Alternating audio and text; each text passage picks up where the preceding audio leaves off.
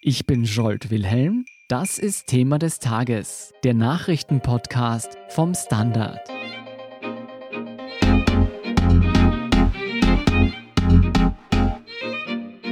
Voraussichtlich am 29. Mai sperren in Österreich die Hotels wieder auf. Die Frage ist nur, für wen? Denn aufgrund der Corona-Krise werden heuer viele ausländische Touristen ausbleiben. Und auch bei vielen Österreichern ist das Urlaubsgeld knapp. Wie der Staat die Urlaubspläne der Bürger doch noch anregen könnte, erklärt Aloysius Wittmann vom Standard. Luis, was sagen die Prognosen? Wie schlimm wird die Corona-Krise Österreichs Tourismusbranche heuer treffen? Prognosen waren selten so schwierig wie heute. Es gibt einfach eine wahnsinnige Unsicherheit. Man weiß einfach nicht, ob, wann und wie viele ausländische Touristen kommen werden. Aber es ist ziemlich klar, dass viele ausländische Touristen heuer wegbleiben werden. Nur so als Größenordnung, wie stark das die Branche treffen könnte. 2018 gaben ausländische Besucher über 21 Milliarden Euro aus. Das ist mehr als eine Milliarde mehr als inländische Urlauber und Tagesausflüge zusammen. Mhm. Und in der vergangenen Sommersaison, also 2019, Mai bis Oktober, machten deutsche Urlauber über 37 Prozent der Nächtigungen aus. Man weiß nicht, ob die heuer kommen. Die Hotellerievereinigung hat eine Umfrage gemacht unter besseren Hotels und die erwarten für heuer 46 Prozent weniger Umsatz. Das ist ein Riesenbrocken, der da uns vielleicht abhanden kommen könnte. Ich schätze mal, gegen das Ausbleiben der ausländischen Touristen ist man mehr oder weniger machtlos und die finanziellen Sorgen und Nöte der Bürger sind bekannt. Was tut der Staat nun, um zumindest heimische Touristen zum Urlauben in Österreich zu bewegen und so die Wirtschaft anzukurbeln? Die Regierung denkt darüber nach, Gutscheine auszustellen. Und zwar Gutscheine, die an Österreicherinnen und Österreicher oder Menschen im Land ausgestellt werden und die man nur in heimischen Beherbergungsbetrieben einsetzen könnte. Und die werden dann möglicherweise zeitlich befristet. Das heißt, die Regierung denkt darüber nach, Menschen im Land den Sommerurlaub in Österreich zu schenken.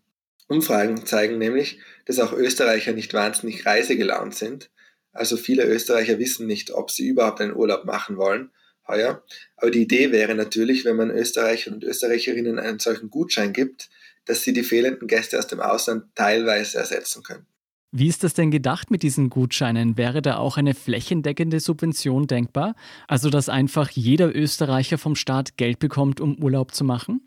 Also aus Regierungskreisen dringt hervor, dass es nicht in Frage kommt, dass alle im Land diesen Gutschein bekommen. Es gibt fast vier Millionen Haushalte in Österreich. Eine Beispielrechnung. Wenn man jedem Erwachsenen 1000 Euro dem jeweils ältesten Kind 700 Euro und den weiteren Kindern 500 Euro für den Urlaub geben würde, wird sich das auf mehr als 7 Milliarden Euro summieren. Jetzt kann man natürlich mit den Zahlen herumspielen und sagen, wir wollen zum Beispiel nicht mehr als 2 Milliarden ausgeben. Dann ging es sich immer noch 300 Euro pro Erwachsenen aus, 70 Euro und 50 Euro für die Kinder jeweils. Allerdings muss man auch schauen, dass der Anreiz nicht verpufft, denn ein zu kleiner Gutschein, der nur einen kleinen Teil des Urlaubs finanziert, würde einem armen Haushalt vielleicht nicht weiterhelfen. Die würden vielleicht immer noch nicht in Urlaub fahren. Und ein reicher Haushalt, der würde vielleicht sowieso auf Urlaub fahren.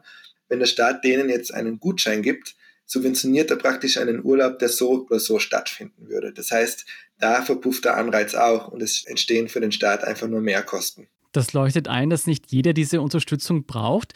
Könnte man da nicht gezielt einzelnen Gruppen unter die Arme greifen? Da gibt es durchaus Ideen. Der Gewerkschaftsbund zum Beispiel der fordert einen Corona-Tausender für die Helden der Krise. Damit sind gemeint all diejenigen, die auch während des Lockdowns arbeiten mussten, die aber einem höheren Infektionsrisiko ausgesetzt waren. Das heißt, das geht jetzt weniger um Ärzte als um zum Beispiel Sicherheitskräfte und äh, Verkäuferinnen, die ihre Arbeit trotzdem tun mussten, aber nicht wissen konnten, ob sie sich jetzt infizieren oder nicht und die teilweise auch eben diesem Risiko ausgesetzt waren. Mhm. Die Gewerkschaft möchte diesen Tausender als Überweisung, also als Konsumstütze, aber nicht zweckgebunden. Natürlich wäre es jetzt eine denkbare Lösung, dass man das zusammenbringt, dass man sagt, ja, wir machen eine konsumstützende Überweisung an die Helden der Krise und wir geben da eine Zweckbindung rein, dass man die in einer gewissen Branche ausgeben muss. Das ist natürlich denkbar. Eine andere Möglichkeit wäre es, dass man diejenigen entschädigt, die durch die Kurzarbeit jetzt Einkommensausfälle hatten. Dass man praktisch den Leuten so einen Gutschein gibt, die in Kurzarbeit geschickt wurden. Das sind immerhin auch mehr als eine Million Menschen. Das heißt, da würden sich, wenn man jetzt als Hausnummer 1000 Euro nimmt pro Person, würden sich die Kosten immer noch auf über eine Milliarde Euro summieren. Mhm. Und es sind auch andere Trennlinien denkbar, theoretisch. Man könnte es zum Beispiel auch am Haushaltseinkommen festmachen, dass man sagt, man stellt einen Gutschein aus für Haushalte, die ein Einkommen bis zu einer gewissen Höhe haben. Dass man diejenigen, die sich eher den Urlaub nicht leisten wollen aufgrund der Unsicherheit, eben dazu bringt, dass sie ihn doch antreten heuer. Mhm. Was sagen denn die Wirtschaftsexperten zu diesen Geld- oder Gutscheingeschenken? Ist das eine gute Idee? Du hast ja schon gesagt, das kostet den Staat eine Menge Geld. Experten finden die Idee grundsätzlich gut. Also wenn man sich umhört unter Ökonomen und Tourismusexperten, dann kriegt man den Eindruck, dass jede konsumstützende Maßnahme eine gute Maßnahme wäre. Es geht nämlich auch darum, dass der Tourismus in Österreich jede Menge Geld in die Kassen spielt, auch des Staates und auch in andere Branchen.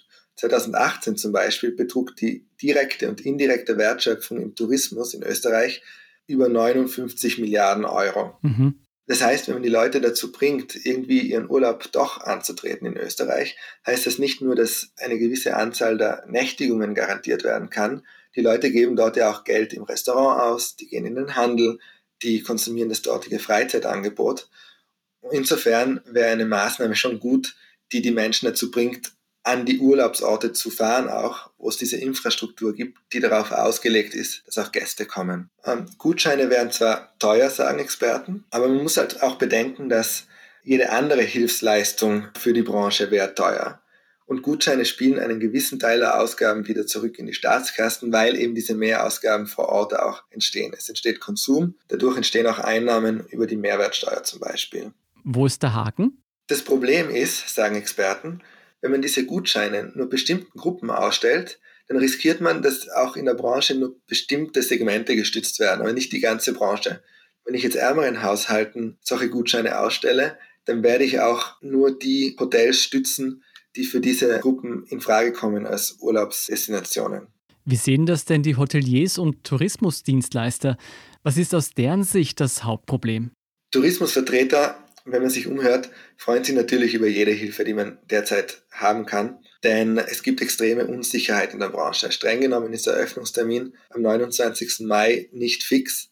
Das heißt, wenn die Infektionszahlen sich anders entwickeln als erwartet, wenn es medizinische Gründe gibt, weshalb der Start der Hotellerie verschoben werden muss, dann wird es auch passieren. Und es ist auch nicht klar, welche Auflagen Hotels erfüllen müssen, wenn sie wieder öffnen dürfen. Dürfen sie alle Betten belegen?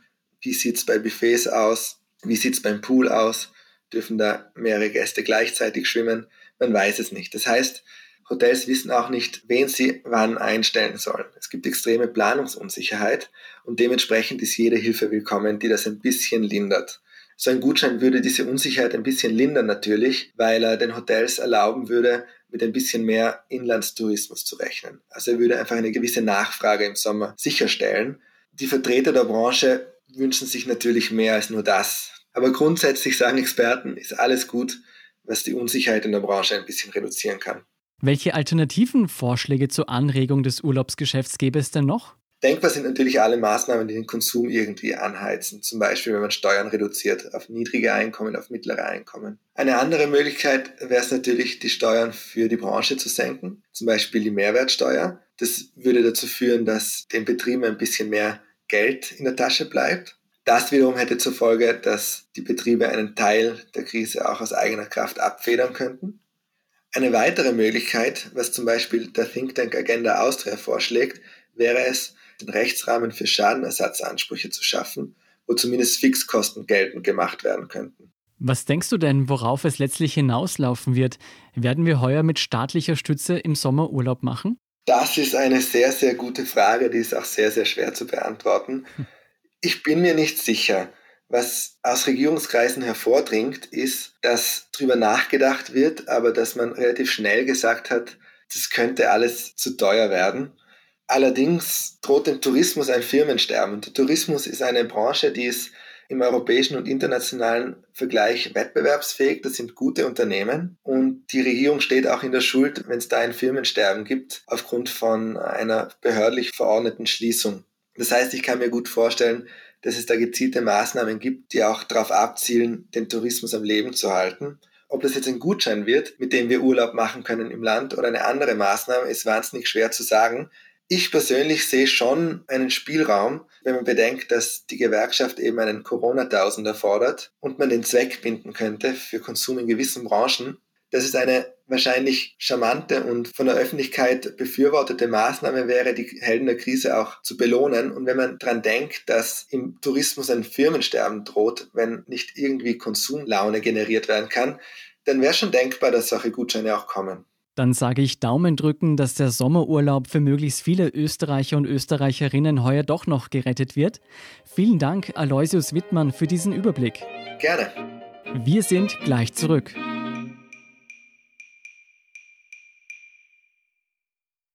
Guten Tag, mein Name ist Oskar Bronner. Was man täglich macht, macht man irgendwann automatisch.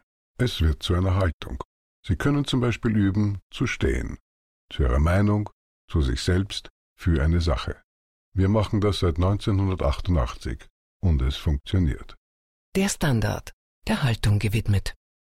Und hier sind noch weitere aktuelle Nachrichten. Erstens, das Rote Kreuz und Gesundheitsminister Rudolf Anschober haben sich am Donnerstag mit einem Aufruf an die Bevölkerung gewandt. Wer sich bereits von einer Covid-19-Erkrankung erholt hat, wird gebeten, Blutplasma zu spenden. An der Med-Uni Graz sind bereits zwei Corona-Patienten nach einer Plasmabehandlung genesen. Unklar ist bisher noch, für welche Patienten die Behandlung geeignet ist. Entsprechende Studien sollen bereits laufen. Wer spenden möchte, kann sich an die Hotline 0800 190 wenden, 0800 190. Zweitens, für die Belegschaft der Auer stehen harte Zeiten an. So lang wie möglich soll kurz gearbeitet werden.